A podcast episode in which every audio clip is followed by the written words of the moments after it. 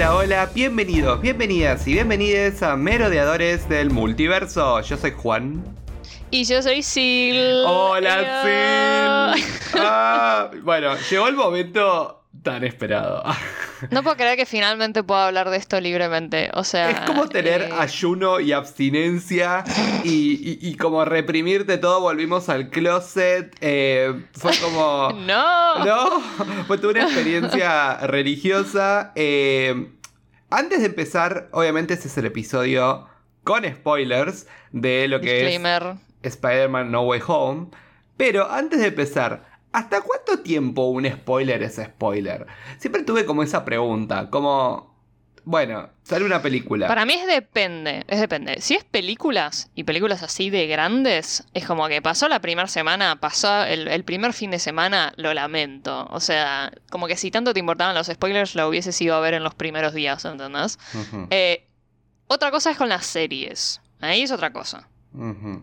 La serie, el, problema, típico, viste, ¿quién es que semana a semana... Eh, ¿Qué pasa? Sí. No, además cuando viste semana a semana van spoileando, qué pasa en cada capítulo, es como medio Bueno, pero eso, qué sé yo. o sea, inevitable punto. Como que el spoiler de cada capítulo no me parece tan grave. Eh, sí me parece esas series que ya están terminadas, pero que de repente la gente, no sé, que de repente te spoilean Game of Thrones y todavía no la viste, ¿entendés? Ujú. Que raro que no te, no te la hayas spoileado porque fue una cosa tan grande cuando salió la última temporada, pero bueno, qué sé yo, hay gente que, que sí, que todavía es como que no...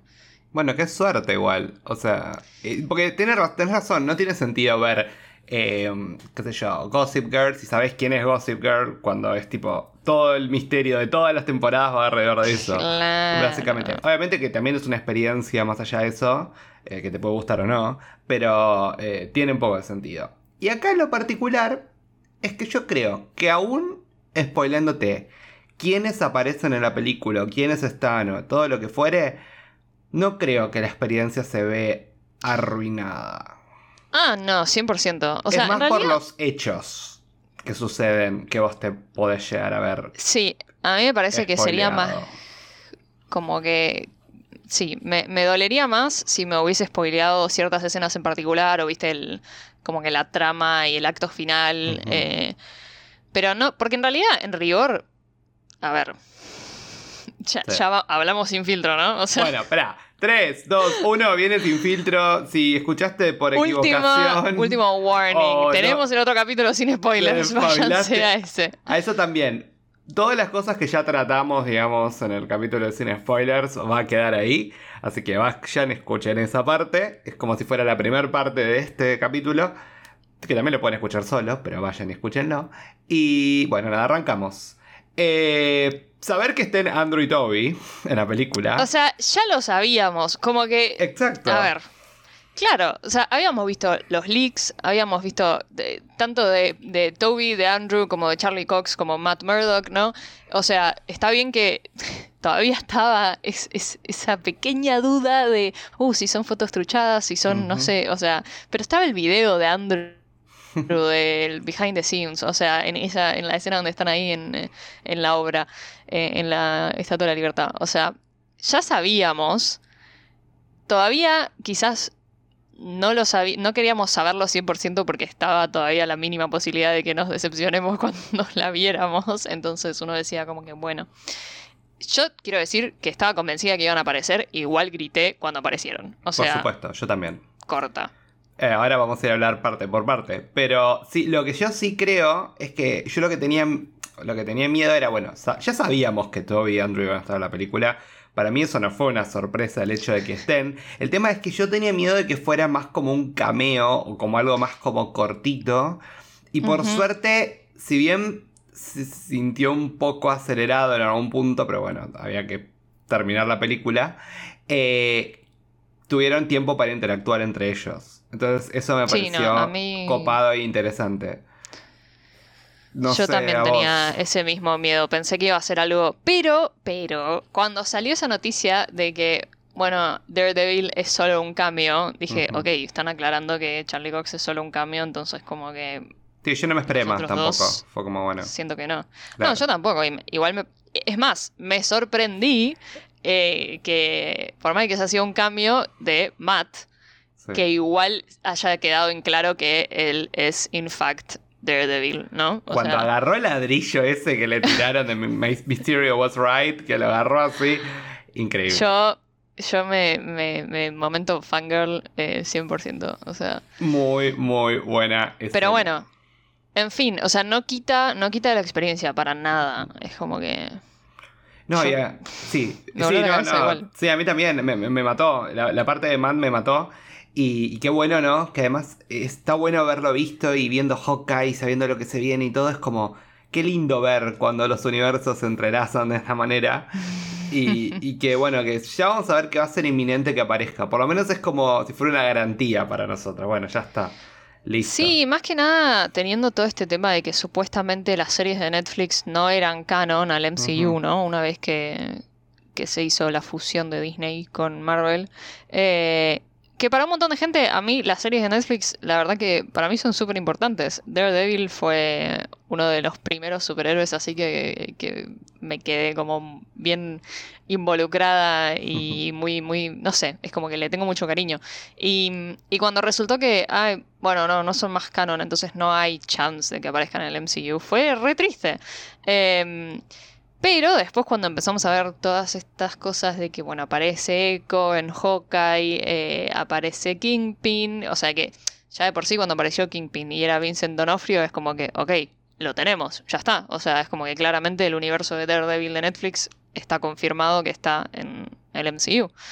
Eh, pero esto, o sea, verlo en una película de Spider-Man fue como, bueno, listo, ya está. O sea, yo me declaro victoriosa.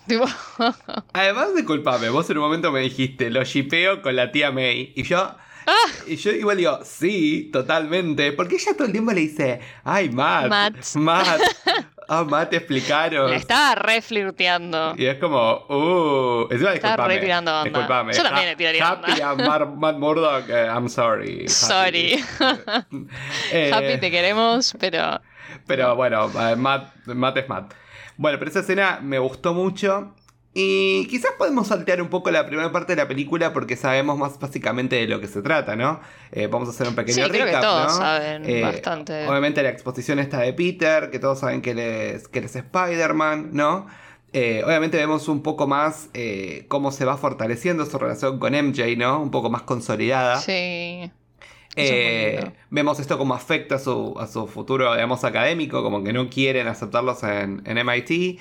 Eh, y obviamente él va, sale corriendo desesperado, pero le ayuda al Doctor Strange y arruina el hechizo. Por lo cual empiezan a traspasarse estos villanos eh, del multiverso, digamos, de, lo que es Spider-Man. Y bueno, vamos a hablar de los cinco villanos. A ver, vamos a, vamos a dedicar un pedacito a cada uno. Sobre todo a los tres principales y después hablamos de los dos secundarios, digamos, de alguna manera, eh, que están acá. Empecemos con mi favorito. William Defoe como Green Goblin. Qué hombre. Increíble. increíble. Cómo mantener la esencia de un personaje 20 años después. Es una cosa de locos, o sea... Increíble. Realmente, realmente yo me sentía de vuelta con, no sé, 8 años viendo las películas de, de Toby de vuelta, o sea un profesionalismo, eh, la verdad, eh, toda esta, como esta bipolaridad que tiene, ¿no? El personaje, ¿no? Esa personalidad múltiple. Y, y no como de un momento a otro sus, expresiones, ¿no? La manera en que hablaba, su, su gesticulación, todo era, todo eh, perfecto, estaba todo bien sincronizado. Y obviamente, e, encima lo que más te da bronca es que de momento te daba penita, pues miraba pobre, es un señor grande, flaquito, chiquito, y de repente andaba ahí fajándolo a Spider-Man con cara de maldito, se cagaba de la risa cuando le pegaba. Eh, no, no, no. Eh, la verdad, para mí fue increíble. Y creo que él y Alfred Molina fueron los mejores. Porque creo que fueron aquellos que mantuvieron la esencia de su personaje y le brindaron un extra, ¿entendés? Y le brindaron otro, un pequeño arco más, como para redondear un poco más su personaje, ¿no? Eh, y nada, bueno, increíble. ¿Algo para aportar sobre Green Goblin? No, eso, es lo, es lo que ya dijimos un poco en el primer capítulo, esa cosa de, que uno dice, bueno, ya los conocemos, ya, ¿qué más tienen? ¿Qué más tienen para desarrollar, ¿no? Como personajes. Y y sin embargo lo hacen. lo hacen increíblemente. Em, y también bueno, o sea, ahora vamos a hablar de Electro, ¿no? De Jamie Foxx. Sí. Pero son personajes que ya en sí, eh, o sea, eh, Doc Ock y el Green Goblin son personajes que ya tenían, estaban muy bien asentados, me parece. sí. Eh, como que eran muy queridos, eran, estaba, habían estado muy bien logrados, entonces eh, es como que, ok, traemos de vuelta a estos personajes como lo que son y agregándole un plus. Buenísimo. Ahora, lo que pasa con Jamie, con, con Electro, es que en sí el Electro ori- original era como que... mm, eh. o sea, Sí, fue mal. No. Como esa película es mala, I'm sorry, es la peor. sí. Si tengo que arrancar O es la peor. Eh, pero lo que tiene esa película es que no, no, le, no le hace justicia al personaje. 100%, ¿no? Eh, o sea, diciendo que hicieron como un mini entonces fue como. ah, bueno, vamos. reboot claro, de Electro. Me gustó a. mucho más este Electro que lo- del original. o sea. Y además siento como que a mí me pasó algo con Jamie Foxx que es lo mismo que me pasó con Andrew Garfield. Creo que con los dos me pasó lo mismo. que es como que volvieron y se estaban divirtiendo. Era como, ay, vamos a Fue más, divertir. fue más Jamie que Electro. Sí, y bueno, fue más Andrew que, que Peter, a, a mi parecer. Eh, pero es como, guay, me, estoy divirtiendo, qué divertido estar acá. Entonces ellos como que la Sí, sí, pasando sí. bomba. Eh, y igual estuvo bueno, funcionó, ¿entendés? Porque, Sí, re. porque eh, o sea, lograron ser personajes carismáticos y que se destacaron de buena manera u otra. Obviamente que Andrew se iba a desca- de- destacar, aunque hubiese aparecido un segundo y se seguido. Pero, pero Totalmente. sirvió para eso. Que quizás esa es la diferencia, como digo, con Ock y con, con el Green Goblin en este aspecto. Eh, a mí me encantó, bueno, eh, obviamente eh, las partes de Green Goblin, no solo cuando ahí le tira la bomba, lo hace bosta Peter, la, termina matando a la, a la tía May, después cuando, cuando están peleando ahí, que la cara que le pone y lo va y lo apuñala a Toby. No, no, es tremendo. Que la verdad es como fue el, fue aquel que dio los golpes más duros, digamos. Sí. De todos, se llevó los O sea, golpes fue el, el villano principal, me El parece. villano. O sea, sí, eh, sí. fue Sí, el sí, villano Se lleva la corona. Estoy de acuerdo con eso. Quizás a, a mí, eh, hablando de los villanos, me voy a ir un poquito por la tangente un cachito, pero me hubiese gustado ver a Mysterio. Como, por ejemplo, no sé, o aparecer de, de otro universo Yo o pensé algo. que iba a aparecer.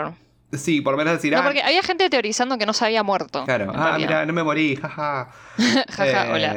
Sí, eso estaba bueno. Eso estaba bueno y que él sea como el que los termina llevando ahí como pastorcito. Pero bueno, nada. eh, creo que igual de todas maneras funcionó. Eh, Sí, 100%. y bueno, nada, sí. eh, eso- por eso, los- esos tres villanos principales me encantaron. Obviamente me encantó el Doc Ock, cómo pasa a ser eh, él mismo, ¿no? Este personaje más, como hablábamos antes, más parecido al, al juego de Spider-Man, eh, Sí. la Play, ¿no? O del personaje en sí, ¿no? Ese científico que, que nada, quería una segunda oportunidad y, y quería. Y- que le amaba la ciencia, amaba ayudar y todo, y que termina corrompido, ¿no? Y cómo, cómo Tom Holland termina. Digo Tom Holland por. Tenemos mucho Para Peter Parker. distinguirlos. O el, el Peter de Tom termina ayudándolo de buena manera. Y, y vemos ahí, encima me encanta algo que, que vemos ¿no? en, en general. La sombra de Tony Stark está por todo el MCU. siempre, siempre. Es que Es como Cap. tiene que ser así, eh, él- tiene- está en todos lados. es adecuado. Sí. O sea, lo lamento, pero Tony no se va a ir nunca. no. o sea, si no fuese por Tony no tendríamos MCU, así que a la Sí. gente que no le guste, lo lamento. Totalmente, me encantó verlo por todos lados. Si bien nunca se le hizo, se le hizo referencias indirectamente, pero nunca se dijo Tony Stark o se dijo tipo en Ujú. particular de él, él está ahí. Es increíble cómo él está ahí.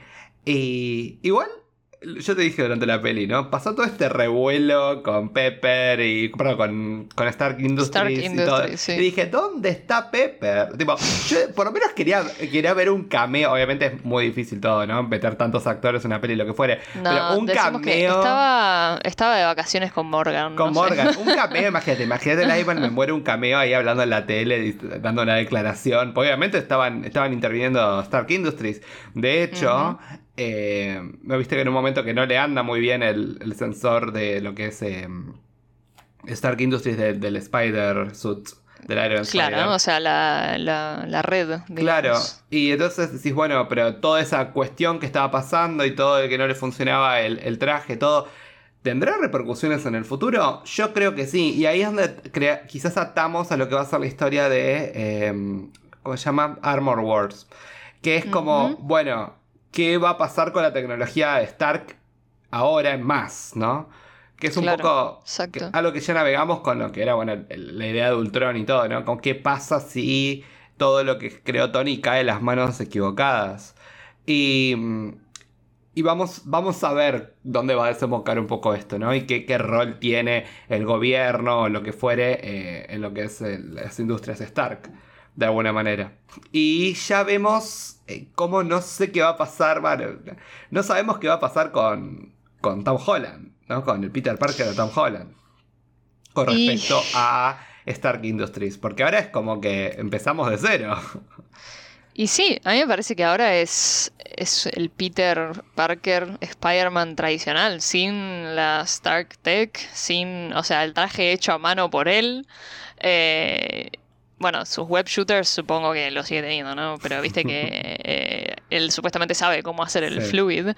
Em, y, y sí, para mí en algún momento lo no sé si lo vamos a volver a ver tan involucrado con los Avengers quizás eh, quizás tenemos una trilogía nueva, porque sabemos que lo renovaron a Tom Holland como Spider-Man, eso lo tenemos confirmado. No, y también que están eh, tratativas, están tratativas, eh, o por lo menos ya se está conversando sobre Spider-Man 4, o sería, bueno, la primera de la nueva trilogía. Así que claro, o sea, para mí, o sea, si hacen una nueva trilogía, va a ser más como que lo que antes del MCU estábamos acostumbrados a ver de Spider-Man, un Spider-Man más más solitario o quizás con otros personajes del, universo de Spider-Man, viste, probablemente lo veamos a Miles, quizás vemos a una, una Black Cat, a Gwen, eh, quizás aparece Gwen. Em, no sé si lo vamos a ver tan en contacto con los Avengers, quizás de repente con los que están más con los problemas de, la Tierra, ¿no? Como, como Kate Bishop, como Falcon, bueno, Capitán América, Bucky, eh, etcétera, etcétera. Em, Yo creo que están seteando eso en particular. Lo, están seteando como un personaje más local. Y no tanto como... de vuelta, de vuelta a sus bases, ¿no? El Friendly Neighborhood Spider-Man. ¿Qué es lo que queremos ver? yo en lo particular. Yo lo dije ya en el, en el cine spoiler. cuando fue el final y lo vi ahí a él, tipo, en, la ruina, tipo, en su departamento. Y como, bueno, ¿y ahora qué hago? Y qué hace ahí el, disfraz. Y es el disfraz clásico. Dije, este es el Spider-Man que a mí me gusta. Pareciera que, que acá hicimos como si fuera una devolución en lo que tiene que ver con... Eh, su tecnología, ¿no? Eh, todo lo que él contaba eh, siendo Spider-Man. Y pasó a ser el, Spider-Man clásico, ¿no? Es como, bueno, empezamos desde acá y este es el de cero, ¿no? Y creo que eso va a ayudar un montón a lo que es el Peter Parker de Tom Holland, porque esta fue la mejor película de él. Y, y, creo que ahora más lo vamos a ver crecer más a él como personaje y ya de manera independiente. Como no conoce a nadie, entonces todo lo que va a hacer de ahora en más va a ser todo 100% eh, por 100 delito propio.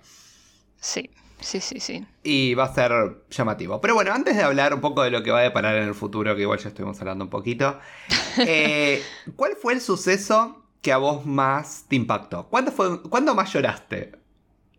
Las dos veces que fuimos a ver la película. A ver, eh, ¿sabes qué me pasa a mí? Que es como que hay hay una, un momento en el que es como que, bueno, se me desbloquean los lagrimales que es cuando efectivamente se nos muere la tía May, ¿no? ¿Podemos hablar un eh, poco de esa escena?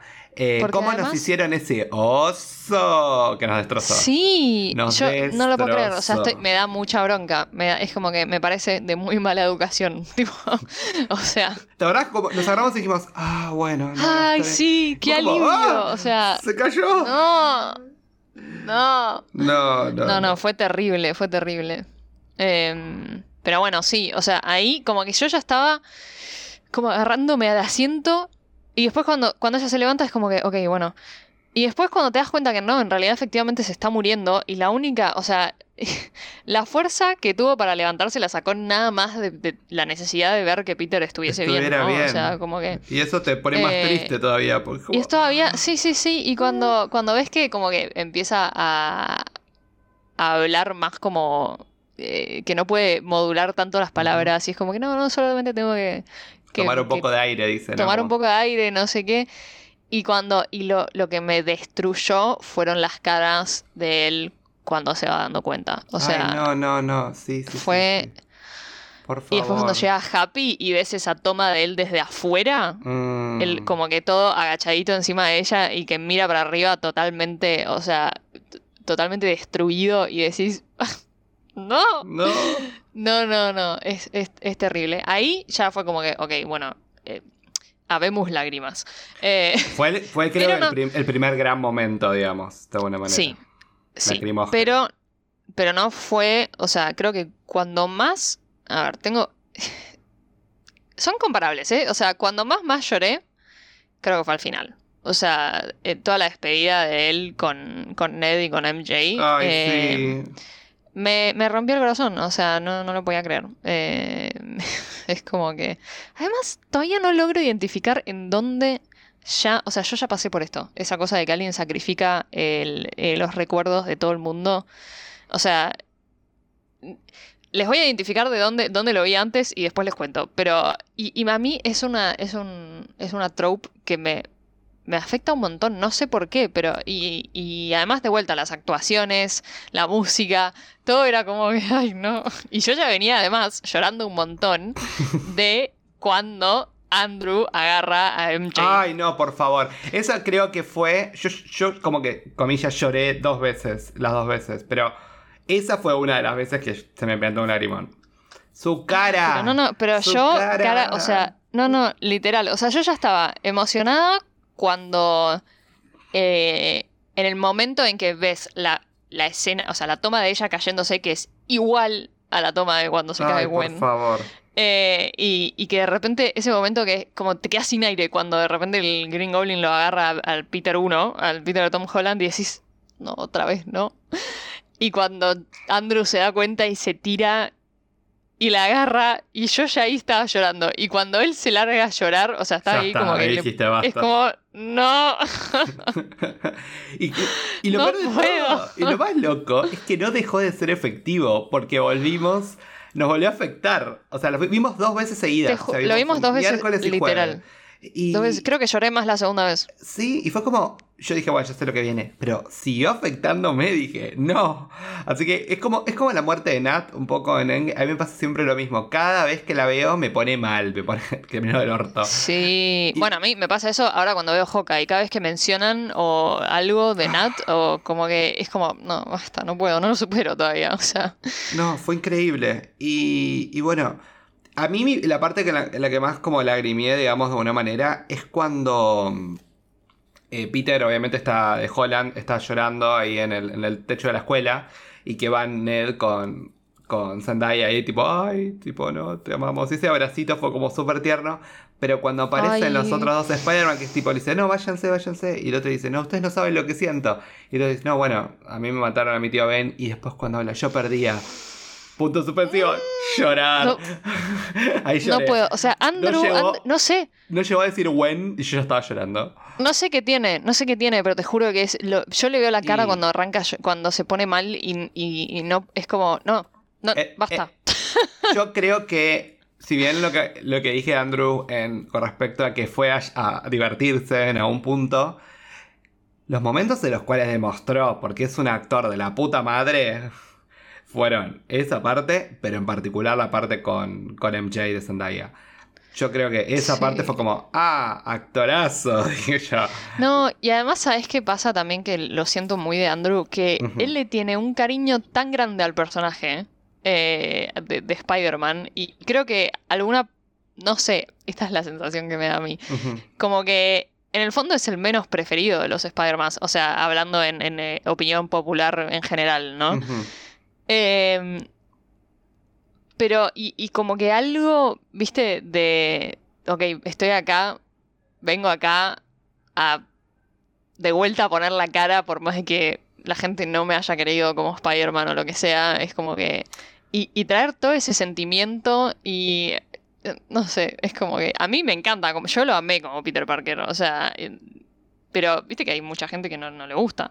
No, como yo te Em. dije, creo que los problemas de esa película son más problemas del guion, de la dirección, o sea, más problemas de la Sí, estructura 100%. de la película y cómo también escribieron también al personaje, que más lo que hace Andrew Garfield con él. Con él. Yo creo que a mí en lo que tiene que ver con físicamente verlo y, y todo lo que él demuestra con sus emociones, yo lo veo bastante más Peter Parker que otros. Pero ya te dije, fueron más problemas de la peli que otra cosa.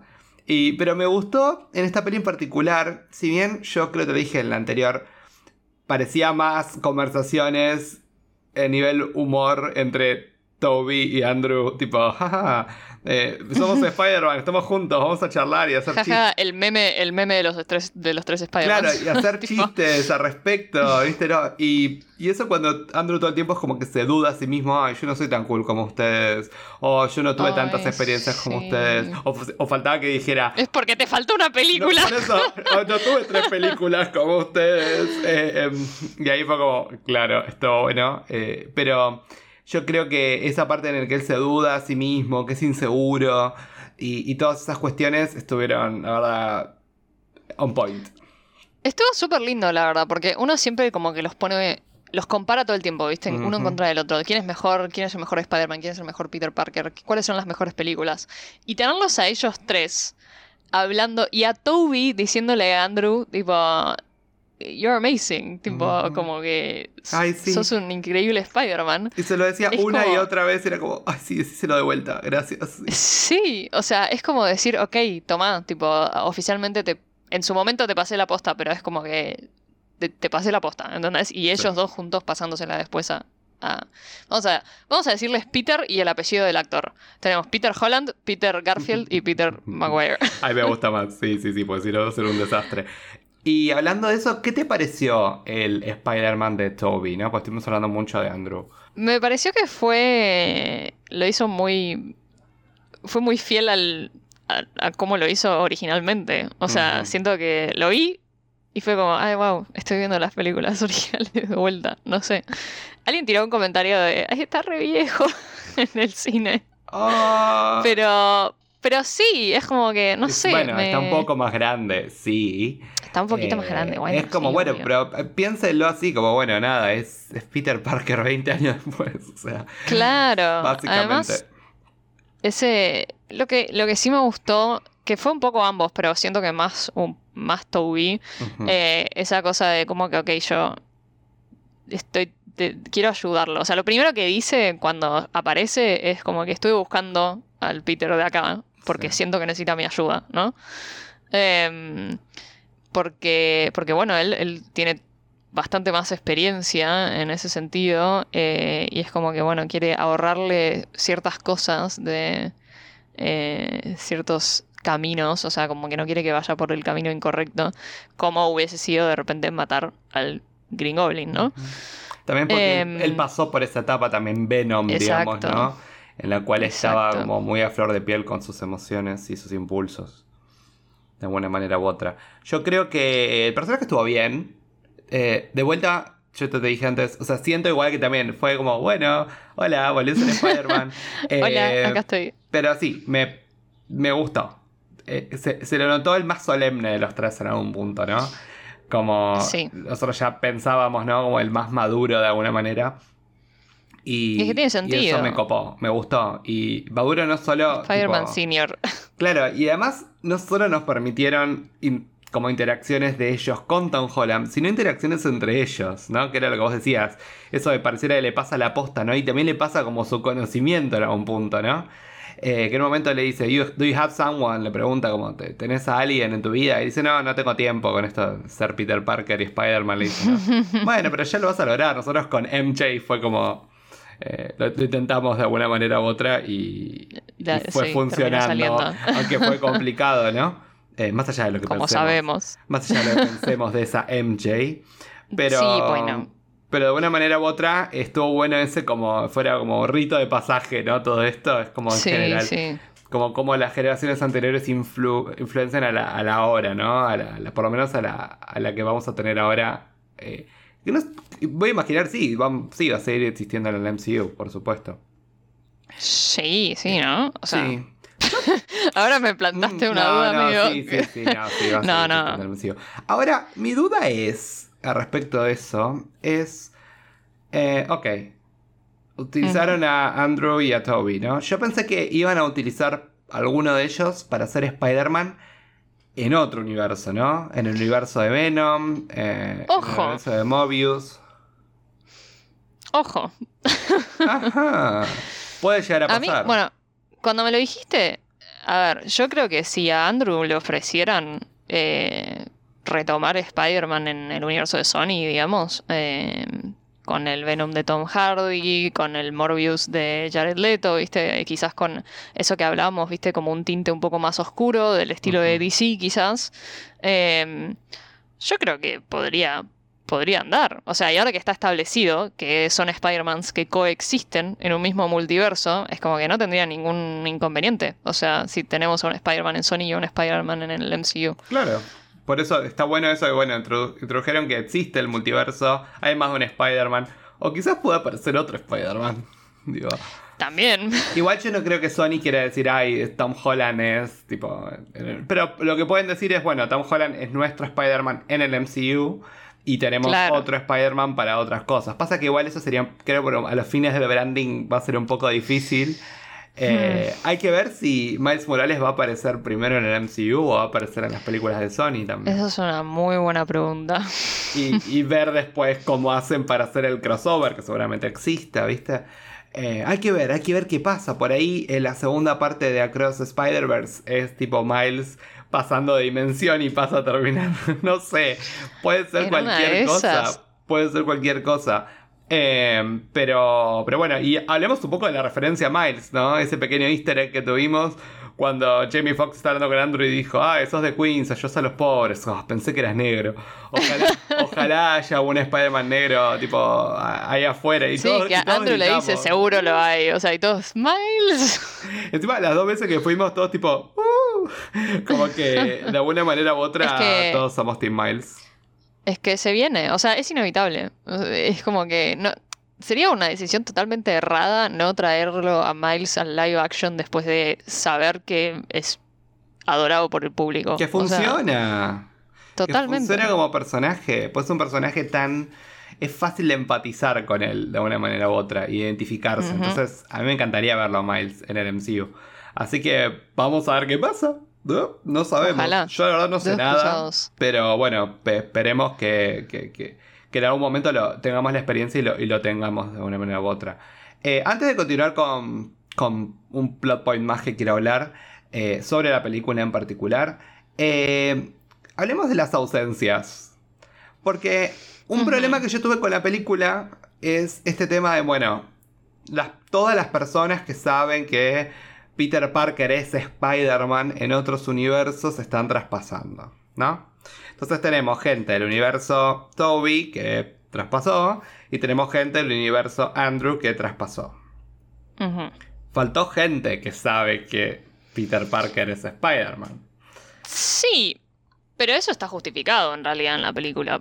¿Cómo? O sea, Como que ¿Por todavía no llegaron a traspasarse. Claro, o sea, algunos Eh. como que se colaron entre las grietas, digamos, eh, que hubiesen pasado eh, al final de todo si Strange no, no hubiera cerrado en los, las grietas esas que se abrieron en el multiverso. lo entiendo, pero no. O sea, cómo explicarte. Sí, porque ahí vimos a un Rhino que no me, parecía que era Rhino de, de las películas de Andrew, porque parecía un Rhino más tipo como que era su cuerpo, digamos ese, no era Hmm. un robot.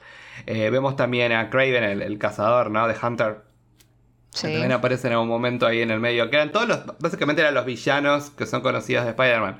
Pero de una manera u otra, este Rhino que te estoy diciendo y Kraven no son parte de estos universos. Eh, no sé, quizás me hubiese gustado más. Vos decís que falta gente, claro, de los universos que si iban full, tipo, cruzaron de ese universo, tipo, cruzan Todos. todos los que saben, ¿no? Que en este caso, el, obviamente, Eddie Brockman de, de la película de, em, de Toby, que también lo sabe. Estoy nombrando gente, se me ocurre, ¿no? MJ, Eh, imagínate si en algún momento, ah, aparece tipo, ¿no? Eh, ahí hubiese, me hubiese muerto. Se parecía Gwen, tipo, de algún momento ahí mirándolo a. Ay, a- no. O que es un cameo, por favor, Emma Stone. Yo sé que no sé si estabas embarazada, no sé, pero tuviste que haber aparecido ahí. Te clavabas la peluca y te parabas ahí y lo mirabas, pues yo me moría. Eh, y, pero bueno, yo siento que hubo ciertas ausencias. No fueron ausencias grandes al punto de, oh, ausencia. Pero. Sí, sí. Pero dije, ay, ¿por qué no apareció? Imagínate ver tipo a Gwen, a MJ de Toby y a MJ de, de Tom, tipo trabajando juntas. Eso estaba re bueno. Eh, y no tanto Sí, Ned, pero- Ned que, Ned que me aburre. Claro, es que acá tu problema es que vos te hartaste de Ned, eso es lo que pasa. Yo quiero ver otra cosa, fuera. Encima, ahora cagamos, porque ahora que sabemos que Ned puede hacer magia. eh, Ah, no, olvídate, lo vamos a seguir viendo. Bueno, mm, acá hay un montón de preguntas ¿Qué pasa que después? se me vienen a la cabeza después de que todo el mundo se olvida de Peter Parker. Sí, a mí también, porque es como, bueno, sea- ¿se olvidan de todo? Todo lo que pasó en la última pelea, porque Ned y MJ estaban ahí, o sea, todo lo de Ned usando magia, MJ eh, cayendo y qué sé yo, porque, a ver, si se olvidan quién es Peter Parker, eso implica que también se olvidó de los otros Spider-Mans. O sea, como que estaban peleando con Spider-Man, pero no sabían quién era. Estaba Spider-Man por ahí, lasti- o porque supongo. estaba lastimada. Eh, eh, a mí lo único clave que es que me dio algo que se me ocurre fue en el momento cuando habla con Happy y dice, "Ay, ¿cómo la conociste? Por Spider-Man. Ah, yo también. Es que, claro, yo creo que saben.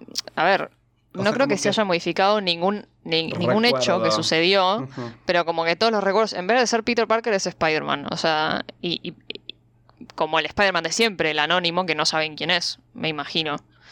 Em, pero por otro lado, es como que Ned no hubiese... No, sí, o sea, sí, lo puede haber conocido a Doctor Strange por, por el lado de Spider-Man. Lo que sí no me cierra es el collar de MJ. Mm, Porque eso sí, a ver, ¿qué? ¿Se lo regaló Spider-Man? ¿O de dónde lo sacó? No entiendo. O sea, como que... ¿Qué, qué, qué es lo que ella piensa? Eso es lo que me intriga. O una justificación más válida es que todos los eventos sucedieron como sucedieron, pero todos tienen borraron su recuerdo de Peter, ¿entendés? O sea, todo pasó como pasó y no se acuerdan que él es que él es Spider-Man, entonces o no asocian a la persona, o sea, no saben quién se lo regaló o tiene como claro, ¿cómo no sabe. ¿Cómo tuve esto? Porque ¿O Peter Parker no esto? existe para ellos. Claro. Y, y entonces de esa manera podemos justificar el hecho de que todo lo que sucedió sucedió, pero no hay recuerdos, hay como recuerdos borrosos. O sea que por- creo que Ned sabe que puede manipular magia, pero no sabe eh, por medio de quién conoció a Strange y esa toda esa cuestión. O sea, a mí, si es así, siento que eso dejaría un poco bastante abierta la posibilidad a que eventualmente se acuerden. O sea, como que cuanto. Porque claramente yo creo que se van a reencontrar en la universidad.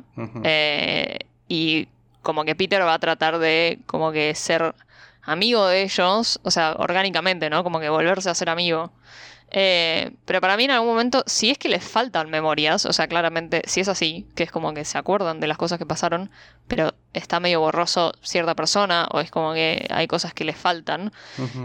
Yo siento que MJ se, se va a empezar a cuestionar ese tipo de cosas. O sea, ya de por sí hubo una mirada medio de reconocimiento, medio de "Mm, ¿qué está pasando? eh, cuando fue a pedirle el café al final de todo. Tipo chamullo, que- te conozco de otra vida, tipo. Literal. O sea, en un momento dije, ¿será solamente porque, porque bueno, se lo está fichando? Y es como que, no, o sea, Mm. conociendo la MJ, es como que para mí está, hay algo que no le cierra. O sea, em, Sí, yo creo lo mismo. Yo creo que es un poquito más. Igual siempre sabemos. Y sabemos, o sea, ella, pro- ella sí. le prometió que ya lo había averiguado una vez que lo podía averiguar de vuelta, así que probablemente la veamos averiguándolo de vuelta. En todo, entonces, Ojalá. como decimos, ese trope, ¿no? Esto de como borraron la memoria de alguien y todo, y lo que fuere, o no recuerdan tal, tal cuestión u otra. Siempre existe ese personaje que se conecta no a través de su mente, sino a través de sus sentimientos o de lo que fuere, y que logra como romper un poco ese hechizo, ¿no? O esa, esa barrera que tiene. El poder del amor. Además, otra, otra observación. Eh, todo lo que tiró Strange fueron runas. ¿Sí? ¿Qué aprendimos con WandaVision? Que las runas solamente las puede levantar, digamos, el que las convocó, digamos, el que las invocó en el mundo. Sí. Así que yo creo que ese hechizo va a ser muy difícil de levantar porque la única persona con el poder de hacerlo va a ser Strange. O sea ah, que- sí. No, yo dudo que se levante. No. O sea, para mí esto ya... O sea, porque si no... Siento que es una decisión muy arriesgada y muy valiente por parte de la producción, ¿no? O sea, del, en el guion en sí. Ujú. Y que le sacaría un poco el valor y el, como que, el, sí, al valor al sacrificio de, de De Peter. Peter, el deshacer el hechizo, entonces es como que... Sí, hay que ver qué pasa si, si el multiverso se va al demonio, ¿no? Y cómo eso... A ver, a ver, sabemos que se va a ir al, al Mephisto. No, no, no, obvio, obvio, pero ¿qué, qué puede llegar a pasar, ¿no? Con respecto a eso. Yo Claro. creo que no, no- lo van a tomar medio como incidentes separados. Porque si no, narrativamente va a ser como, ah, bueno, se rompió el multiverso, pero ahora se volvió a romper. Entonces, si se volvió a romper, ¿qué? ¿No van a venir otros? Tipo, ¿entendés? Es como... Para mí, Va a ser medio complicado. Va a tener que tratarse como temáticas separadas y cuando volvemos al universo de Spider-Man es como si nada hubiera pasado. claro, o sea, para mí el tema es este. O sea, el multiverso sí se empezó, se empezó a romper claramente, o sea, con todo lo que estuvo manipulando Strange en esta película. Eh, pero esa parte, o sea, ese problema en particular de que venían los villanos y los personajes de otros universos que sabían que era Peter Parker, como que eso en el momento en que la gente se olvida quién es Peter Parker, se resuelve, listo, corta, ya está, no tenemos que ocuparnos más de eso.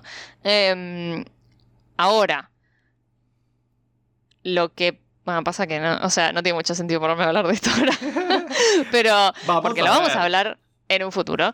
Pero, o sea, más o menos lo que nos venimos enterando, porque a todo esto sabemos que Sp- Spider-Man fue antes de Hawkeye, ¿no? O sea, esto fue lo que nos enteramos en el último capítulo de Hawkeye, cuando Yelena menciona la Estatua de la Libertad terminada, la nueva Estatua de la Libertad, no sé qué. Entonces, eh, y sabiendo que esto es en Navidad, y recién la última, última escena de Spider-Man pasa en Navidad, ¿viste? Cuando está todo nevado, que la va a buscar a MJ. Em, me parece que el multiverso es como que tuvo bastantes golpes, más o menos al mismo tiempo, o sea, más o menos eh, entre Wanda usando la magia del caos y haciendo, convirtiéndose efectivamente en Scarlet Witch, eh, y Sylvie y Loki haciendo el quilombo que andaban haciendo ahí at the end of time con Kang, ¿no? Eh, y Strange tratando de hacerle el favor a Peter. Me parece que el problema va a ser ese, no tanto mm, eh, como que esto ya tuvo un principio y un final, el, el- el- el issue de, de los, del multiverso en este caso, en este sí, momento. Yo creo también. Eh, ahora tengo otra teoría, pero esta teoría es medio fumada. Igual vamos a saber si es verdad o no muy pronto. muy, sirve. muy pronto, pero es muy fumado. Eh, bueno, no sé si fumado, qué sé yo, no sé. A ver, A ver. si es lo que yo aprendí, eh, yo en el colegio tenía un muy buen, digamos, eh, una, tenía una materia que estudiábamos comunicación y tuve una muy buena docente. Y obviamente algo que aprendí, aunque parezca obvio, pero algo que aprendí y que me quedó grabado este es que las películas, todo lo que se muestra, se muestra por algo, se, por algo, todo tiene un propósito en una película. Y más Por- en Marvel. Por eso nosotros ese hacemos. Claro, hacemos especulaciones, hacemos cosas, obviamente todo. Ahora la pregunta es. Obviamente, al final de la película, Peter escucha por la radio que hay como un incidente policial, ¿no? Como que hay un. Tiene como la, la radio de la policía y una app. y es como, ah, momento de salir. Mm. La app para los superheroes. Sí, y pelear con todos, ¿no? Y se va con el traje nuevo. ¿Y qué, dónde se está columpiando? Arriba de la pista de patinaje de Rockefeller Center. De ¿Vos todos los que va a aparecer en el No, último capítulo de Hawkeye? Yo lo que digo, de todos los lugares, a lo que o nos quieren hacer mal a nosotros, pero digo, de todos los lugares donde puede aparecer Peter Parker, tiene que aparecer ahí, tiene que pasar en Navidad, tiene, ¿entendés? Hay muchas coincidencias. Creo que sé para dónde estás yendo. No, por eso digo, que va a aparecer en el episodio Ah. 6 de Hawkeye, sí. Digo, hay muchas O- ojo, coincidencias. pero bueno, pará. Si aparece en el episodio. En el último episodio de Hawkeye. Uno, bueno, o sea, ya sabemos que es como que. Porque hasta ahora venimos diferenciando un poco como dos esferas del mundo de Marvel, ¿no? Como que la esfera más, más mítica, más espacio, tiempo, realidad, que es más flashera, y la esfera más down to earth, eh, que se ocupan de las mafias y los eh, Sí. criminales Más humanos, humanos, digamos. Em, Y tendría sentido, o sea, que, no solo, no solo que aparezca en el último capítulo de Hawkeye, sino que posteriormente lo veamos quizás trabajando con los Young Avengers. Sí, por eso lo pienso. Y de hecho, algo que tiene mucho sentido. Igual me estoy yendo, me estoy yendo a Júpiter, ¿eh? O sea, es- esto es muy probable que no suceda. Y por suerte, esto puede quedar debunked ya el miércoles. Y nos vamos a reír en el capítulo del miércoles porque dije cualquier cosa y me fui al, al sorete. Pero yo creo que eh, haría un re buen tipo, re compatible con Kate Bishop. Sí. ¿Entendés? Peter Parker. Es como, sí. Harían un buen team. Sí. Eh, pero estoy siendo muy ambicioso. Pero ¿no te parece extraño que son muchas cosas encajando en el mismo lugar? Que para que después diga, ah, no, bueno, no, no tiene nada que ver. Sí, o sea, uno podría argumentar que lo están haciendo para dejar en claro la timeline, ¿no? Como que, ok, sepan que eh, la última, ultimísima escena de Spider-Man pasa en Navidad, en la época de Navidad, porque ves el, clásico, el árbol y la pista y qué sé yo. Eh, cuando sabemos que desde el capítulo 1 de Hawkeye que ya están en, en esa misma época, entonces es como que para dejarte un poco en claro dónde va cada cosa. Pero sí, yo estoy de acuerdo con vos. O sea, eh, Y si no es Es una guachada, es una guachada. sería una maldad. Sería una maldad, sí. sí, sí, Porque es como que encajan muy bien. Y además lo que justo antes del, del episodio de Hawkeye. Y además, digo, qué mejor, tipo, ¿no? De alguna manera, teaser a Spider-Man que aparezca Spider-Man en Hawkeye. Tipo, aunque no lo necesite, pero no como eso, como. Mirá, está la película. O sea, algún momento se conectan los universos. Mi único. Sí, mi, sí. mi única parte de mí que cree que esta teoría no va a suceder es que creo que sería muy spoilery si aparece Peter Parker. No solo con el traje nuevo, sino con Clint Barton no sabiendo quién es él. Spoiler y para la película, decís. Claro, entonces no sé si funcionaría. O sea, no sé si pondrían a Spider-Man en ese universo. Quizás, o sea, Pero- lo, lo mencionan. Quizás lo dicen, ah, o lo, se ve de lejos. no sé, pero digo. eh, sí, pero eh, es un spoiler. Si no, Clint va a ser tipo, ¿y vos quién sos? Y O- pero ya pasó una semana. O no, sea, vos igual, decís que. igual, si él tiene puesta la máscara, es lo mismo, es Spider-Man. Tipo, Claro, no es como que en realidad pueden, pueden evadirlo. O sea, pueden evadir el spoiler. Honestamente. Sí, lo único que no evaden es el traje. O sea, O quizás, ojo, quizás. eh, Quizás no, no. Quizás tenés una mínima interacción. Es como que, bueno, aparece ahí. Eh, swinging en, por el Rockefeller y, y se los encuentra. Es como que llega a la escena del crimen, a donde él estaba escuchando por la radio, y se los encuentra a ellos dos. Y es como que, ah, bueno, necesitan ayuda. Y es como que, no, tranqui, we got it, Spider-Man. Y el tipo, ok, me voy a hacer otra cosa. Entonces, como que. Igual sería es como que, tipo, bueno, Hola amigos. Pero está ahí.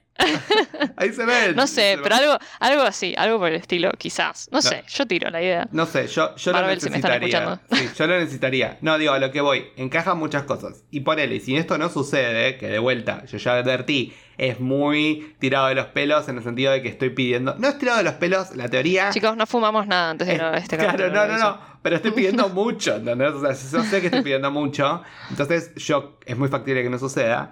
Y lo, lo que quiero decir es que, pero por lo menos si eso no sucede, es como que, bueno, termina Hawkeye, termina Spider-Man, estamos en la misma página. Entonces, Sí, es como, sí, sí. estamos en el mismo lugar en el tiempo. Y yo creo que ahora los sucesos van a encajar en esa Navidad, digamos, o en ese año, como para dar de cara al año siguiente que va a empezar. Eh, porque- Quiero decir algo. Sí. Si se cumple igual, voy a empezar a sospechar que estuviste involucrado en, en el guion de Hawkeye. Porque, o sea, nada, venís pegándole un montón de cosas. Vale, igual no sabemos, igual no sabemos igual si le pegué a Bueno. un montón de cosas. Pero tengo mis teorías. Ah, bueno, pero, pero le pegaste tipo a, la- a una cosa tan incon- o sea, tan boluda como lo de la, la escena donde están eh, tomando un té lo de Jack y Eleanor con Clint y Kate, que decís como, dale. Em, Si todos esperaban una pelea de espadas y una locura ahí con, con Jack. Pero bueno, no, no sucedió. Eh, pero bueno, eh, yo creo que esta película fue un, un hito, digamos, en, el, en lo que es la historia de Spider-Man. Yo creo que se consolida con top 3 mejores películas de Spider-Man, seguro. Yo me atrevería a decir que es una de las mejores películas de Spider-Man. Y, eh, y una de las top 3 de las películas del MCU. o top 5. Mm, sí, yo opino lo mismo. No sé si ¿Mejor o peor que Into the Mm. Spider-Verse? Ay, ves, ahí es cuando a mí me rompe el corazón. Por eso dije top Ah, 3. a mí también. Top, top, 3, top 3 mejor, top 3 películas de Spider-Man. Porque yo creo que, a ver, creo que Into the Spider-Verse, lo hablamos nosotros en el especial, ¿no? Como que si lo haces de vuelta lo tenés que hacer mejor. Yo no sé si Hmm. no lo hizo mejor. O sea, si tengo que ser justo, no fue mejor. Creo que Into the Spider-Verse fue mejor. el- la idea del multiverso. Eh, Sí. Funcionó mejor a los fines de la película. Acá fue como, vamos a traer a personajes que todos quieren y... ¿Entendés? Como fue un poco Que son dos cosas distintas, claro. Mm. O sea. ¿Sabes algo que a mí, hablando de eso, ¿sabes algo que a mí no me cerró mucho esta película? Amo esto porque es como si fuera una conversación, ya, ya se fue de la, de la estructura de lo que iba a ser el, review. sí, sí. Pero, ¿sabes algo que a mí no me cerró mucho esta película?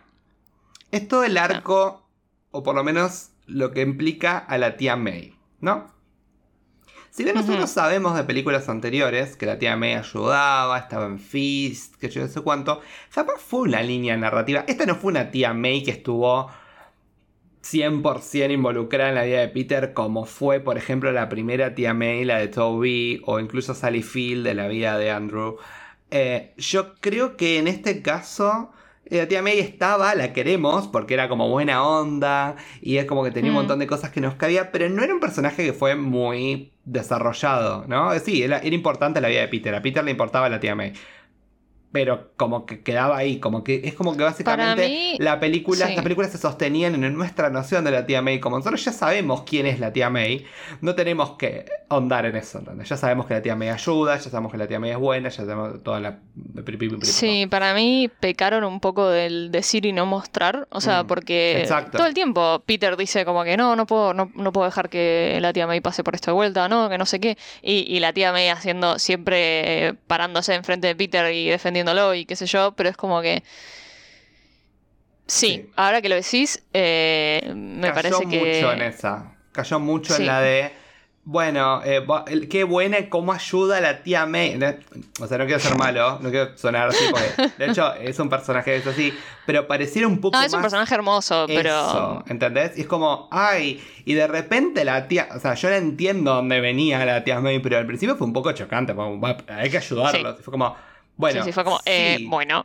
Sí, pero vos no entendés las implicancias del multiverso. ¿Entendés? Como que el orden natural de las cosas, ¿no? De alguna manera. Sí, sí, sí, fue un Como poco que fuerte. me faltó un poco de purpose ahí. Me faltó, o sea, si, si hubiésemos tenido un personaje más fuerte o que demostró mucho más fuerte esta vocación de ayuda sin importar las consecuencias, yo creo que hubiese tenido mucho más efectividad la elección de Peter de ayudarlos, que es muy Peter Parker igual, tipo decir, bueno, los voy a ayudar y que yo sé cuánto, pero toda esa coherencia Sí, y después que, ay, de ella heredaste la debilidad, ¿no? Lo que le dice el, el Green Goblin, que eso a mí me tocó y fue muy fuerte, pero de vuelta, por lo que yo creo que era la relación de Peter con May, y no tanto esto de Peter actuaba conforme a lo que May le había enseñado. ¿Me entendés a lo que Sí, voy? yo, sí, sí, sí. Yo creo que, que, que tampoco, o sea, debatible qué tan malo que también está, pero eh, siento que se aprovecharon o se fiaron mucho de la carga emocional que nosotros traíamos de antes Sí. con, para con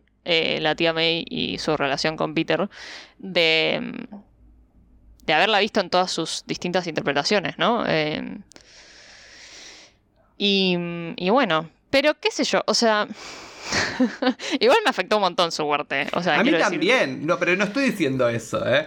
pero, pero que sí, yo creo que hubo que un, la- pon- un montón de cosas como impuestas. Faltó motivación. fue como Me faltó medio de la nada. Me faltó carga Claro, como- emocional eh, de parte Sí. de eh, Peter y May en el sentido de hay que ayudar a cualquiera a toda costa. Es como necesitaba un poco eso, ¿no? Eh, sí, Sí, sí, creí sí. en la parte cuando era Peter, no, no los voy a dejar irse que se mueran a su universo. Eso lo entiendo. Ahora, ¿vamos a encontrarles a todos una cura? Igual yo lo que decía es, bueno, ok, le encontrás a todos una cura. A Electro le, le sacaste la energía, no lo curaste. O sea, es como. A él no le, no le molestaba tener energía, electricidad. No, pero, o sea, no, claro, para mí está mal dicho el hecho de que es una cura. O sea, en realidad es. Sacales, Les- sacales el les saca- poder. No, es- le saca lo que implica que ellos mueran a manos de Spider-Man. Porque, o sea, Claro. si Electro ya no tiene su poder. Porque, a ver, Doc Ock Claro, sigue claro, teniendo sí, sus sí, sí. tentáculos, Obvio, pero es como que ya no necesita, no tiene la necesidad de, de- de pelear contra, contra Spidey o, o de hacer cosas eh, villanescas. Sí, claro, eso lo entiendo, pero eso como, bueno, hay que encontrarle como una cura. Por eso me gusta. Tenía un problema más con la Pero- palabra o con el Sí. hecho, más que con, con, lo- con las implicancias. Obviamente, sí, eso iba a alterar el futuro. Igual lo único malo es que, bueno, a ver, si algo nos enseñó Loki, por lo menos en cómo es la, la estructura del, del viaje en el tiempo, ¿no? Y de modificar las cosas que pasan o no pasan, que cómo eso puede afectar, ¿no? En- en- para el futuro, de cara al futuro, cómo eso puede afectar al desarrollo de los personajes de Toby y Andrew, ¿no? De esos Spider-Mans. ¿Dónde estuvo la TVA durante ¿Dónde- toda esta película? dónde estuvo? Porque eh, si bien era una cuestión del multiverso, todos esos personajes vinieron de distintos momentos de su timeline. Será. Ahora no me vengan con que. Para mí, bueno, de vuelta. Esto seguro que no es la línea sagrada del tiempo. Para mí es que esto No. ya. La línea sagrada del tiempo se fue al Joraka, Sí. al Mephisto ya, entonces ya a nadie le Fue importa. nada. cuando, cuando Sylvie Eh. le clavó el puñal a The One Who Remains. Ya está, listo. Sí, sí, Ahí se fue todo al, al diablo. Y lo que, lo que sí eh, vamos a ver qué pasa, ¿no? Como qué, qué implicancias pudo llegar a tener todas estas alteraciones, no solo de otros universos, sino de sus mismas líneas del tiempo, ¿no? Cómo estas alteraciones van a tener efecto en todas las películas que traten el tema del multiverso, como va a ser Doctor Strange en la que viene. Que a propósito, vamos a hacer otro episodio hablando de las dos escenas postcréditos y qué implicancia va a tener eso en el futuro. Por eso no estuvimos hablando de eso. Solamente estuvimos hablando de otras cosas, de cosas que nos llamaron la sí. atención a lo largo de la película. Pero bueno, ¿qué, qué, qué cierre le puedes dar a este review? Si le podemos dar un cierre, o por lo menos a tu experiencia darle- viendo la película. Hay que darle un puntaje. Ay, Ah, ¿Le tenemos que dar un puntaje? le tenemos que. No sé. O sea. hay- sí yo, o no. yo le doy un 10. Pero porque. A ver, le doy un 10 porque sentí. Yo creo que es una película dedicada a los fans. A los fans de Spider-Man, a los fans de Marvel. eh, Alguien, alguien tuiteó que es, es una carta de amor a Spider-Man y me parece que es sí, muy. yo también lo eso. dije, lo dije en la anterior también, pero porque Sí. en el review anterior, pero porque también lo leí en algún lado y me pareció hermoso, ¿entendés? Me es parece como, que es totalmente cierto. Ujú. No es una, a ver, a lo que voy, no es una película perfecta en trama, para nada. No es una película que, que no tenga problemas. Yo creo que el guion fue lo más débil de esta película. A mi gusto. Sí, pero inclusive, o sea, por más de que haya sido lo más débil de la película, tampoco, tampoco le daría un, un mal rating No, ¿entendés? no, no, al guion. O sea, tuvo sus momentos débiles, Sí. pero igual tiene momentos brillantes también. Mis problemas con el guion fueron cuando se pasaba de ser una peli como que me está teniendo a que se formó, for- pasó a ser un sketch, ¿no? Como decía, bueno, ay, Sí, Estamos ahí, a ver, voy a decir, solamente agregaba el hecho de, ay, te suena la espalda. Bueno, lo que la parte que, sonó, que fue gracioso, fue como algo más bueno, entiende, tiene que ver con el carácter, digamos, de Venom. yo estoy esperando el momento en que salga a la luz el comentario de que toda esa secuencia entre Andrew Toby eh, fue improvisada. O sea, Yo necesito, yo necesito verlos a ellos en una entrevista. Ahora, ahora sí. 100%. Seguro igual la, 100%. la semana que viene la otra van a empezar a hacer algún tipo de rueda de prensa o algo, pues siempre pasa eso. Esperemos. Ahí, sé- lo único que vi liqueado en un momento es que hay una entrevista con Toby por ahí dando vueltas en algún momento. En algún momento la van a sacar, obvio, pero sé que está, existe. Uh. Sí, seguramente Eh, los juntan a los tres, o por lo menos a Andrew y a Toby ojalá. los van a juntar. Y yo me muero, por favor, necesito eso. Pero hablando de eso, eh, encima eh, algo gracioso que es como que la rueda de prensa que hizo eh, Andrew Garfield para Tic Tic Boom pareciera que hubiese sido la rueda de prensa para Spider-Man.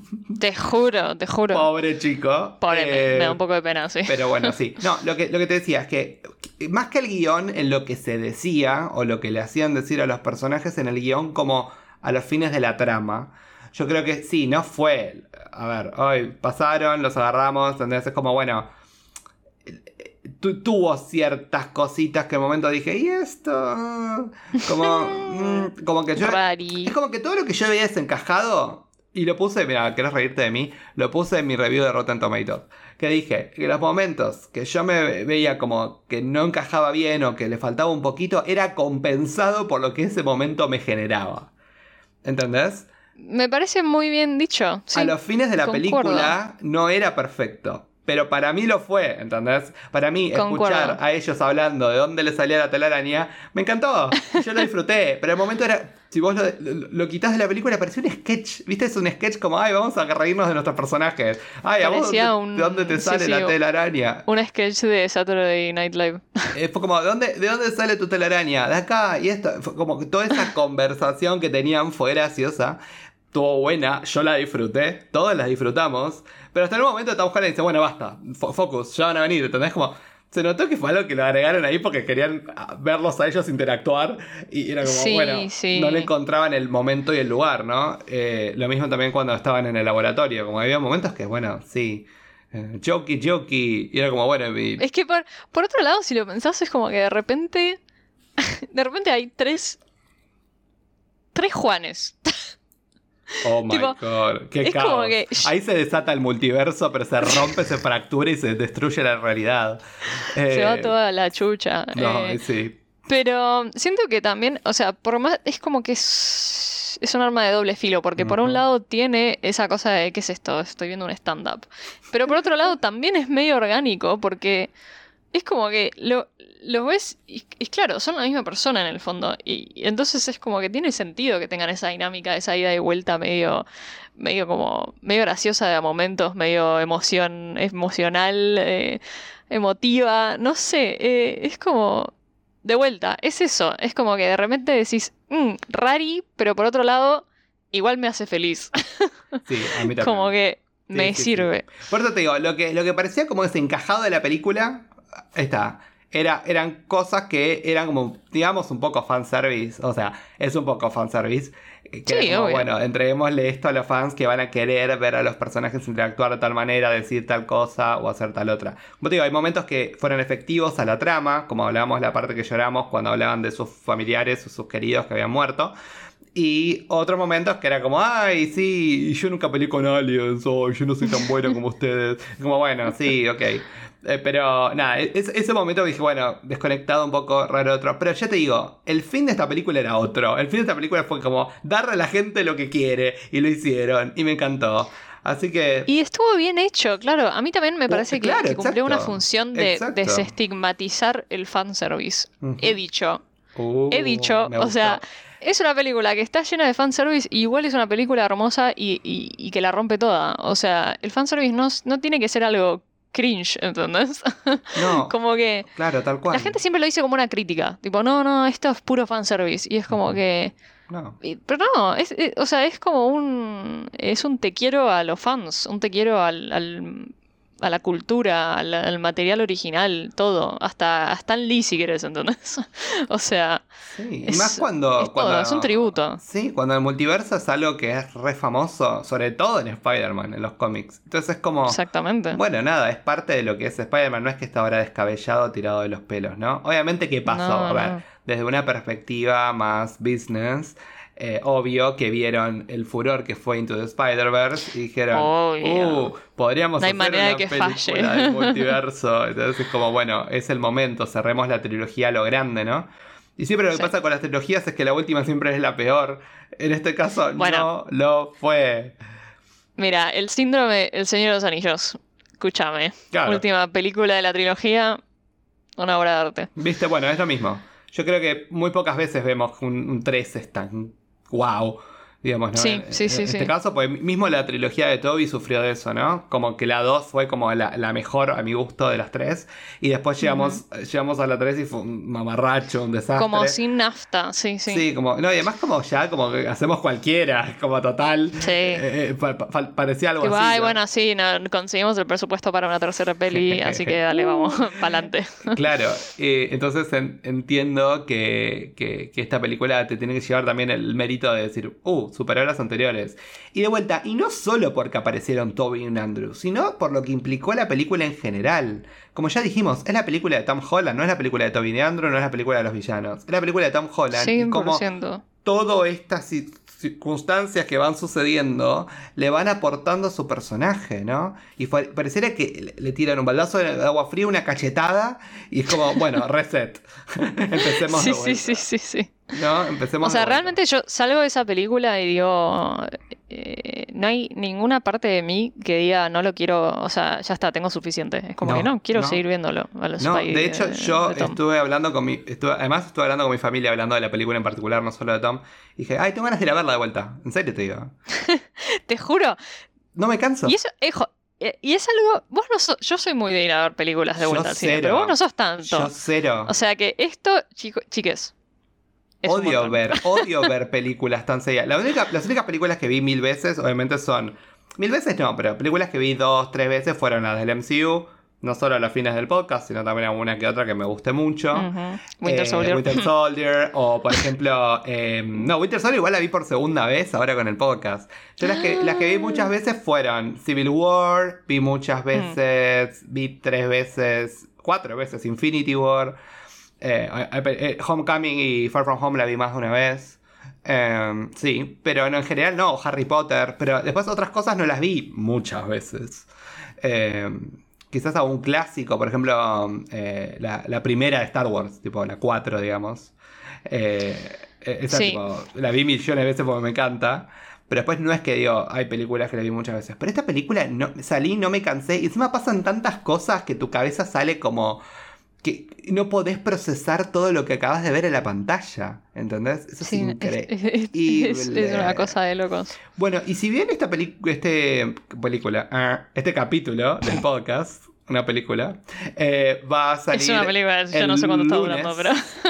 el lunes y, y vamos a tener más datos, pero hoy, que es viernes, ya sabemos solamente en lo que tiene que ver con Estados Unidos que la película el jueves, que para ellos es preestreno, o sea, ni siquiera que está habilitada en todos lados. Ni Es lo que fue el miércoles para nosotros. sí. Exacto, el jueves que es preestreno, juntó 50 millones de dólares.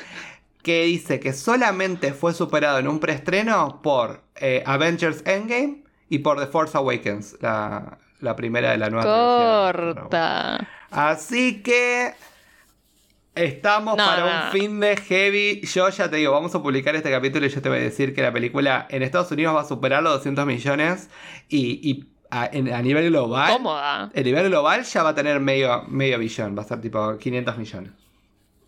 Ya te digo. Porque fue, Uh, fue un furor. sheesh. Fue un furor. Y acá en Argentina también. Amé la reacción del público. Fue hermoso ir a ver esta película miércoles y jueves. Te juro. Eh, el miércoles gritaron más que el jueves. eh, Sí, pero es que el miércoles- Team miércoles eh, fue como nosotros, que gritábamos. ¡Ah, ah! Literal, Eh, éramos todos nerds. no, hablamos, no, el- no hablamos de algo. ¿Qué? No hablamos de ¿Qué? Green Goblin apuñalando a Toby. Em, No, no, no puedo. No me hagas pasar por ese mini paro cardíaco de vuelta. O Lo único que voy a decir es que Sil me estaba hablando, tipo, por suerte no pasó nada, por eso no hablamos. eso yo estaba hablándote de la cinematografía, ¿viste? Te estaba diciendo, otra no, porque la luz es re parecida a la primera trilogía de Sam, no sé qué. Y, Estabas como y de así. repente fue como, ¿qué? Y yo, encima yo literal dice, ¡ah! Porque eh, eh, literal, o sea, no nos esperábamos y salió ese ruido ahí y digo, ¡bum! Y fue como, no. Y yo dije, ya está, se murió, dije yo. No, y por suerte no Es se que murió. yo pensé, yo pensé que lo iban a matar. O sea, yo dije, listo, ya está. Es como que el, el, el OG Spider-Man, listo, es como que deja. Ujú. Y encima fue el- muy, su legado fue muy ahí. fuerte el sonido, como para ser que le hincó un poquito el, el coso. Yo pensé que la re quedaba. Y de repente fue como de, no, no es la primera vez que me estabean. Tipo, bueno. Eh, Bueno, ok. Eh, medio, medio random. Bueno, pero por eso no hablamos mucho, porque en realidad en teoría no pasó nada, está todo bien. No, está todo bien. Sigue vivo Toby. eh, Por suerte. Lo queremos. Eh, pero sí, fue como muy fuerte y choqueante. Bueno, puntaje nada, yo le voy a dar un 10. 10. listo. Ya No tengo nada está. para decir. O sea, Cumplió, el servi- cumplió la función que tenía, eh, excedió mis expectativas. Que cuando es una y eso que película fuimos con tan expectativas altas. tan hypeada, digo, ¿no? Y yo dije, Sí. uy, ahora voy a ver esto y todo lo que yo pensaba se va a ir al demonio, ¿no? Y no, fue como, sí, esto funciona. Nos dio lo que tenía que darnos y más. O sea, ¿qué podemos decir de esto? Esta es un- una película que fue hecha para gente como nosotros. Entonces, Sí, sí, sí, sí. por ahí a una persona Real. X la llevas a ver la película y te va a decir, ah, bueno, sí, esta película. Mi- Eh, no sé, no sé, porque s- llegamos a ver a alguien que Ah, no es muy fanática mm. del MCU y. ¿Y le gustó? ¿Le gustó? ¿Le gustó o no? Dice que sí. Ah, bueno, ahí, está, le gustó. Bueno, eso, eso es lo que importa. Eh, pero sí, eh, yo la quiero volver a ver y lo voy a ver todas las veces que yo pueda.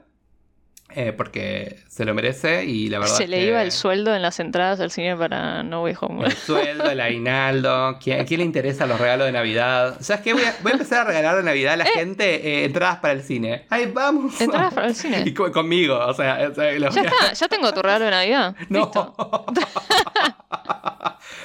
Pero yo quiero ir con otra gente como para sorprenderla a ellos. Tipo, me gusta ver las Sí, sí, sí. reacciones. Yo quiero, quiero ir a. Quiero, eso, me re divierte, me re divierte ver Llevar a tu reacciones de familia, yo voy a llevar la mía.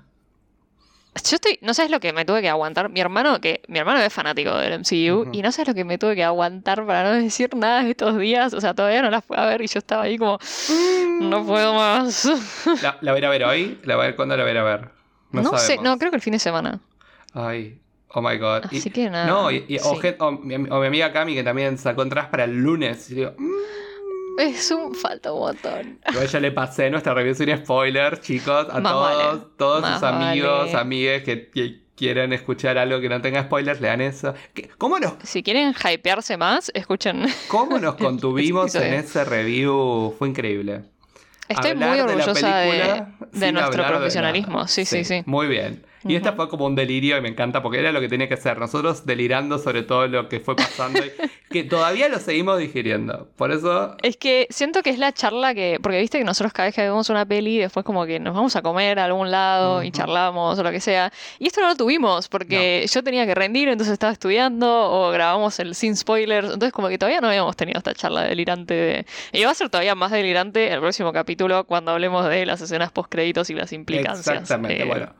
Se No- los advierto. Exacto, y no hablamos mucho de Doctor Strange y de Wong y etcétera, porque lo vamos a guardar para esa parte. Vamos a hablar de las escenas post-créditos, no solo las implicancias que va a tener Venom en esta historia, eh, y, y la corta visita de Tom Hardy en el MCU, sino también vamos a hablar de lo que fue ese tráiler. ¡Wow! O sea, si vos querés meter algo para dejar a la gente manija, tenés que poner ese tráiler. Sí, sí, sí, sí. Y me va a dar miedo esa película, ya te lo digo. Eh, Más miedo que Morbius. no, no sé. No, yo no sé. Yo, yo no sobrevivo. Odio las películas de terror, gente. Y no sé qué Pero va a pasar. no, pero no va a ser de terror. O sea, va a ser del estilo del capítulo de Doctor Strange de, Ah, bueno. de Sí, What What If, If. siento. Sí, Como que más emo, pero no tan de Sí, miedo. además, tipo, si lo haces tipo Disney, MCU, no creo que vayan a ir tipo full, Claro. full, full terror. Pero van a ir a, van a tomar elementos. Y eso a mí igual no me molesta. Eh, pero bueno, nada. eh, va a quedar para el próximo capítulo. Que eso queda a ver, a ver cómo lo vamos a estructurar. Si lo vamos a sacar el miércoles. O sea, el miércoles vamos a sacar el capítulo de Hawkeye. Y el viernes vamos a hacer eh, las escenas post créditos. tenemos también un, una, una visita o un amigo podcast el día miércoles. No sé cuándo se va a publicar. Bueno, vamos a, a visitarlo nosotros en realidad. Exacto. Vamos de bueno, invitados. exacto. Vamos de invitados nosotros. Eh, así que bueno, van a saber más el miércoles eh, o cuando se Ujú. publica el capítulo. Y bueno, nada, y con esto terminamos el review de Spider-Man. Ah, el Eh, review, nuestro primer nuestro primer 10, 10 merodeadores. review, charla, delirio, eh, lo que quieras llamar esto, pues fue cualquier cosa.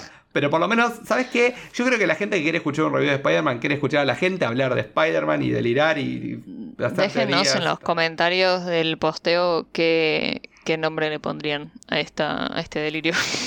si reviews, si un multiverso, eh, un multiverso de opiniones y teorías. Sí, es, es esto. Eh, pero bueno, nada. Y con esto cerramos el capítulo de hoy. Muy tristemente, porque es como. Es este el spoiler review Yo, de yo Spider-Man. seguiría, yo seguiría hablando por Y vamos a el seguir resto de mis días. Porque cuando hablemos de las escenas post créditos, vamos a seguir hablando de eso. Y vamos a seguir hablando de esto. Nada más. Es todo lo que tengo Listo. para decir. Esta película va a dar que hablar por mucho, mucho, mucho, mucho, mucho, tiempo. Así que bueno, Sil, nos vemos la próxima. Por suerte, eso estoy pensando, sorry, te corto. Que viste que nos decíamos que en enero iba a estar medio estancado el tema, que no iba a haber muchas cosas, pero es- nos tienen que dejar respirar después de esto, ¿entendés? O sea, Es tiene verdad, sentido. Es verdad. Como Bueno, que vamos a seguir hablando de Spider-Man. Va a ser enero, va a ser 2022 y vamos a seguir hablando de esto. Bueno, hablando de eso, eh, vi hoy como había un video en YouTube que hablaba como de, de que se viene en Disney Plus en el 2022. Y Mm. la única que tuvo como un acercamiento a fecha de estreno fue eh, Miss Marvel, que decía Summer Mm. 2022. O sea, va a salir para el verano de ellos. Claro, no. O sea, va a salir para Falta. junio, julio, agosto del año que Sí, viene. sí, sí. Así que yo calculo que vamos a tener una antes, por lo menos. Si es. Si, es como el año pasado, vamos a tener dos antes. sí. Porque vamos a. El año pasado tuvimos WandaVision. Este, el año pasado, este año, tuvimos, Este año. tuvimos WandaVision, tuvimos Falcon and the Winter. Soldier, tuvimos eh, Loki, tuvimos Loki para, el- digamos, el verano de ellos. Sí, sí, sí, sí. Entonces, si Tuvimos WandaVision para arrancar el año en febrero, ¿fue o no? Claro. Febrero, febrero, sí. No, eh, sí, enero. Para mí al- Fines de enero. No, enero. ¿Fines? No, ¿enero? Ah, entonces puede ser que para fines de enero, febrero salga. Enero, febrero. ya Sí, para cuál. mí, antes de, de Miss Marvel, vamos a tener. Esto es una especulación, no tengo ni idea. Pero para mí, vamos a tener eh, Moon Knight y vamos a tener She-Hulk. Antes que, Ujú, que Miss ujú. Marvel. Que va a estar buenísimo porque son cosas que no sé ni quién, nos van a presentar. Entonces, Va a ser otra que flasheada. Va a ser una flasheada y tengo muchas ganas de ver qué va a pasar. Pero bueno, lo dejamos ahí. En fin, Ahora sí. Chau. Nos ahora vemos. sí. Hasta la próxima. Chao. Hasta la próxima. Vayan a ver la película. Vayan. Chao.